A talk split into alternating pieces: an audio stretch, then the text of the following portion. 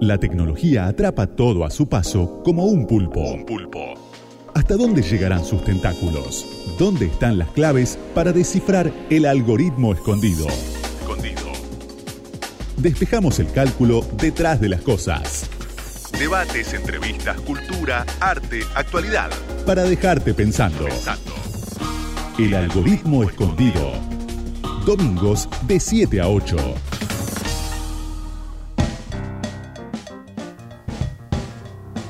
Pero muy buenas tardes. Hola, Santi Martínez Laino, ¿cómo le va? ¿Qué tal, Micaela Pendelevich? Acá estamos en el algoritmo escondido hasta las 20 horas. Ya estamos casi de nochecita.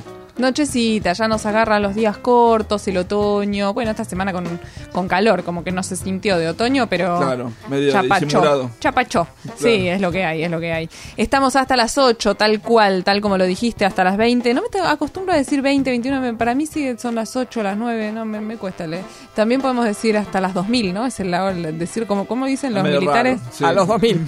Está muy bien. Igual estamos acá, estamos una hora y es una hora que, viste que el tiempo es absolutamente relativo y es una hora que pasa tan rápido que parecen dos minutos. Volando. Volando Y pasa. si, si no nos escuchas ahora, nos puedes escuchar por Spotify o por alguna otra red de podcast. Nos buscas como el algoritmo escondido.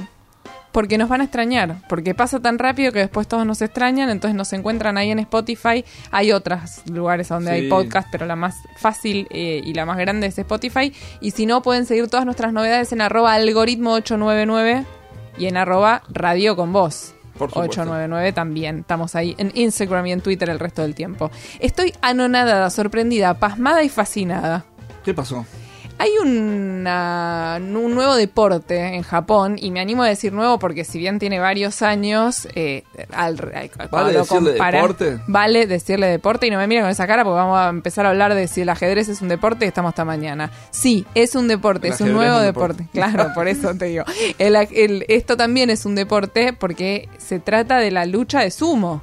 Pero ustedes me dicen cómo van- están pensando, cómo la lucha, la lucha de sumo no es nueva, amiga. La lucha de sumo tiene cientos de años. No, no, esto es lucha de sumo pero de robots. ¿Cómo de robot? De robots, así como lo escuchás. Es, es alucinante. Yo les juro que si no lo escucharon hasta ahora van a descubrir un mundo. Son eh, unos robotitos que, que, que tienen medidas y peso determinado. Tienen que tener como máximo 20 centímetros y como máximo 3 kilos. O sea, son robotitos. O sea, está, está estandarizado cuánto tienen que tener las medidas. Ese es el máximo. el claro, como es un deporte, todo. tiene reglas muy concretas. Claro. Que se los pone en un tatami, en, en- en un dojo, ¿viste? El lugar de pelea Claro. se le llama así. Es un tatami redondo que tiene medio metro de diámetro, o sea, también chico, y que se cagan a palos. No. Sí, se cagan a palos los robots. Y hasta que uno no destroza al otro, no termina. Y te voy a decir una cosa, yo te lo cuento. Y, y ahora te doy algunos detalles más. Pero ver los videos es adictivo. Ah, es ¿sí? adictivo. No puedes Y- parar. No puedes parar. Pero además son unos unas bestitas chiquitas. ¡Pi, pi, pi, pi! ¡Pum! Le da al otro. Y de repente lo tira del dojo. Para, para, para. ¿Y ¿Habrá apuestas atrás de esto? Claramente sí. Es una es, es un deporte, y vuelvo a decir deporte, lo subrayamos, que nació en una corporación japonesa que se llama Fujisoft, que se le ocurrió a, a uno de los CEOs de Fujisoft para que sus empleados desarrollen proyectos de robótica. Entonces dijo, bueno, vamos a hacer estas peleas de robots para que puedan, porque claro, en el medio aprenden un montón, eh, desarrollan nueva tecnología, aprenden también ¿Y cuestiones de robots peso. hay de estos que, que pelean? No, no, porque es enorme. Pensá Ah, que sí. se hace en un estadio para 13.000 personas. Y están Ah, todos los la japoneses pucha. hinchando por su robot y no por el otro. Pero si estás sorprendido ahora, te voy a sorprender más con esto. Hay argentinos que ganaron la final. No, en ¿la Japón. final? Sí, la final, que son campeones del mundo de robot de sumo.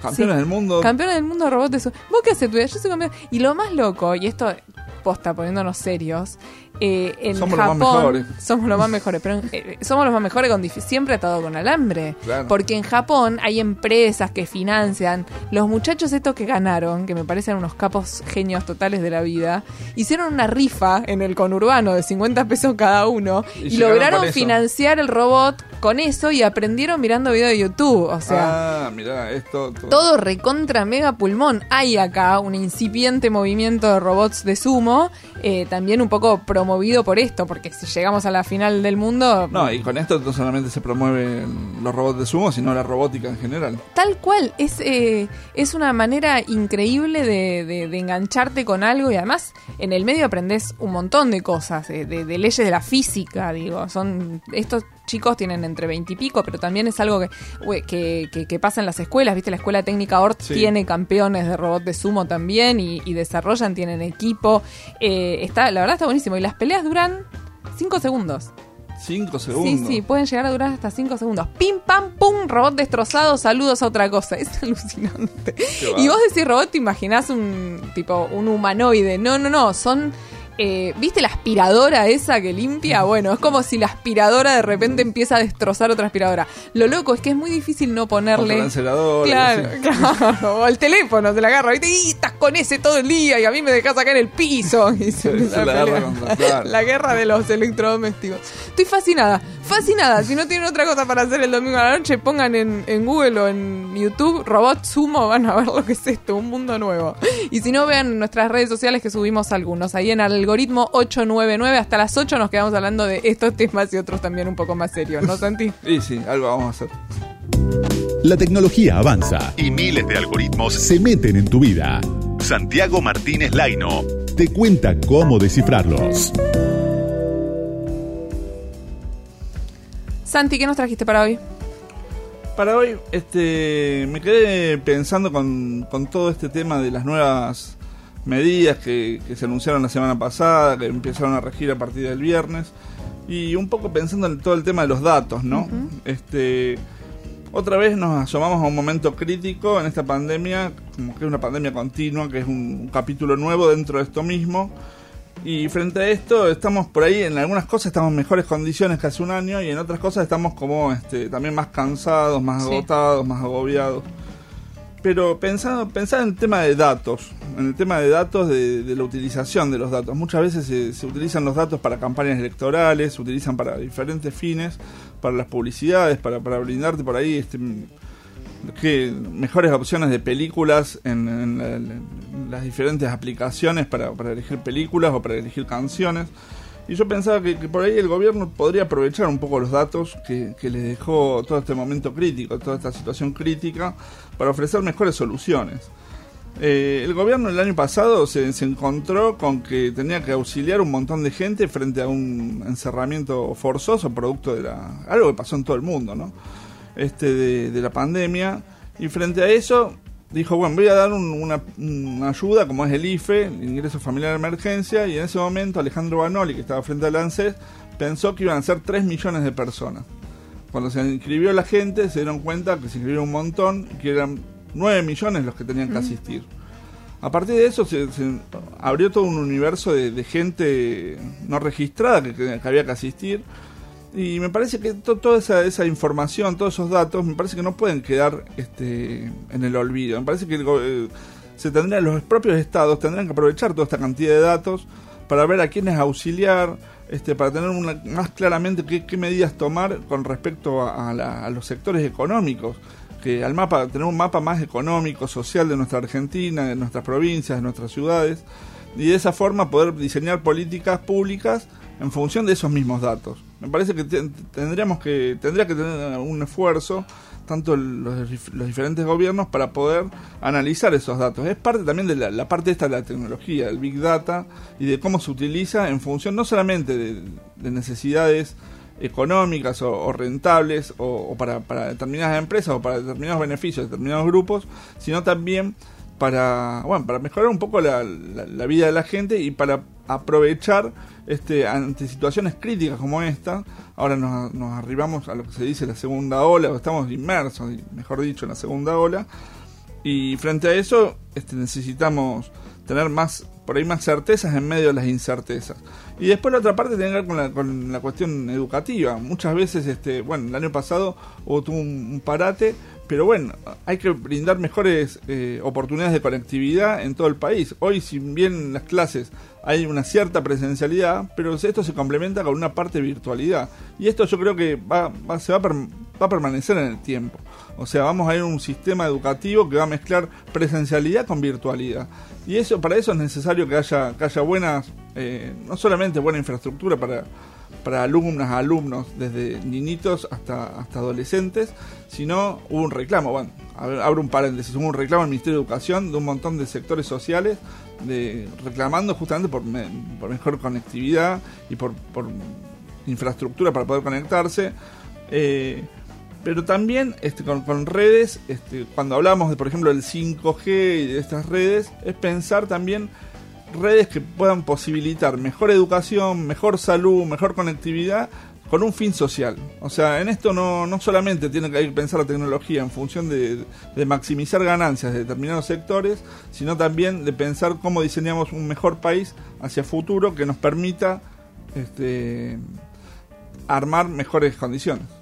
Ahí, Santi, lo último que decís me parece súper interesante también pensar en en el cómo, ¿no? Porque si vos decís, eh, imaginemos una Argentina donde la conectividad está garantizada. Ahora, cuando vos hablas de sistema educativo, tenés chicos de 5 años que están aprendiendo a escribir a chicos de 15 que tienen que mirar con los ojos bien abiertos una clase de historia y retener lo que se les está explicando. El de 15 probablemente pueda estar frente a una pantalla en Zoom o en YouTube o donde fuera recibiendo la información que tiene que recibir. Ahora, el de 5 no tiene la autonomía que se necesita para manejar el sistema eh, de, clases virtuales y poder así aprender con H en el medio, o sea, incorporar el conocimiento. Y ahí hay un montón de camino que falta recorrer y que este año demostró que no que que, bueno. que no se puede con eso, que ahí no, sin pero presencia ahí este nosotros teníamos veníamos de un sistema, o sea, previo a la pandemia, de entregarle netbooks a los, a los niños desde primer grado de primero a séptimo grado, niños de 5 o 6 años de, primer grado, y que muchas veces no, no tenían las herramientas, las llevaban, lo único que hacían era peso en la mochila y no tenían las herramientas para... Es más, si vos entrabas en las netduguesas, tenían un montón de programas eh, incorporados, un montón de cosas que después no lo terminaban utilizando. Entonces me parece que hay que buscar justamente lo que decís vos, o sea, obviamente de acuerdo a los diferentes grados este, y, y, aparte este, complementando lo que es la presencialidad, lo que es este, lo que sabemos que es la escuela, más allá de, la cuestión de, la pandemia en este momento, con este, una, una utilización de, los, de estos medios este, para, para ampliar las, posibilidades de, de, educación. ¿Por qué una falsa creencia de que si sos nativo digital tenés más chances de manejarte bien en, en, la virtualidad. Y no es tan así. En el fondo lo que termina sucediendo es que un chico de 6, de 7, de 8 puede bajarse el Fortnite y ponerse a jugar, o sea, porque entiende el idioma y puede hacerlo, pero probablemente si le decís que mande un mail no pueda. No pueda, no sepa ni dónde tocar, ni qué, ni qué hacer. En esto es como, como en otros órdenes, ¿no? O sea, es como cuando... Acá puede haber la mejor tecnología, pero siempre lo que hace falta es un plan. O sea, es un plan hacia dónde ir y un objetivo claro hacia dónde llegar. Entonces, en eso me parece que, hay que apuntar los cañones cómo incorporamos esta tecnología para que al mismo tiempo que es que es algo cotidiano en la vida de un montón de, niñas, de niños, adolescentes, pero al mismo tiempo no esto no, no obture la posibilidad de, complementar otro tipo de conocimientos y, y aparte de poder este, perfeccionar eh, mejores posibilidades para a la hora de aprender y de, desarrollarse en el colegio. Yo te rebanco igual el optimismo, ¿no? Como decir, bueno, ahora viene la segunda ola, es un nuevo desafío, tenemos evidencia, tenemos datos, podemos hacer otra cosa para, para enfrentarla, pero en el fondo a veces parece que nos ahogamos en los problemas cotidianos antes de poder bucear un poquito más abajo y, y, voy a cerrar, estructurales. voy a cerrar con una, como decía David de y Charlie García, mientras miro las nuevas olas, yo también ya soy parte del mar. El algoritmo escondido. Micaela Mendelevich, Santiago Martínez Laino. Hasta las 8. Radio con Voz, 899.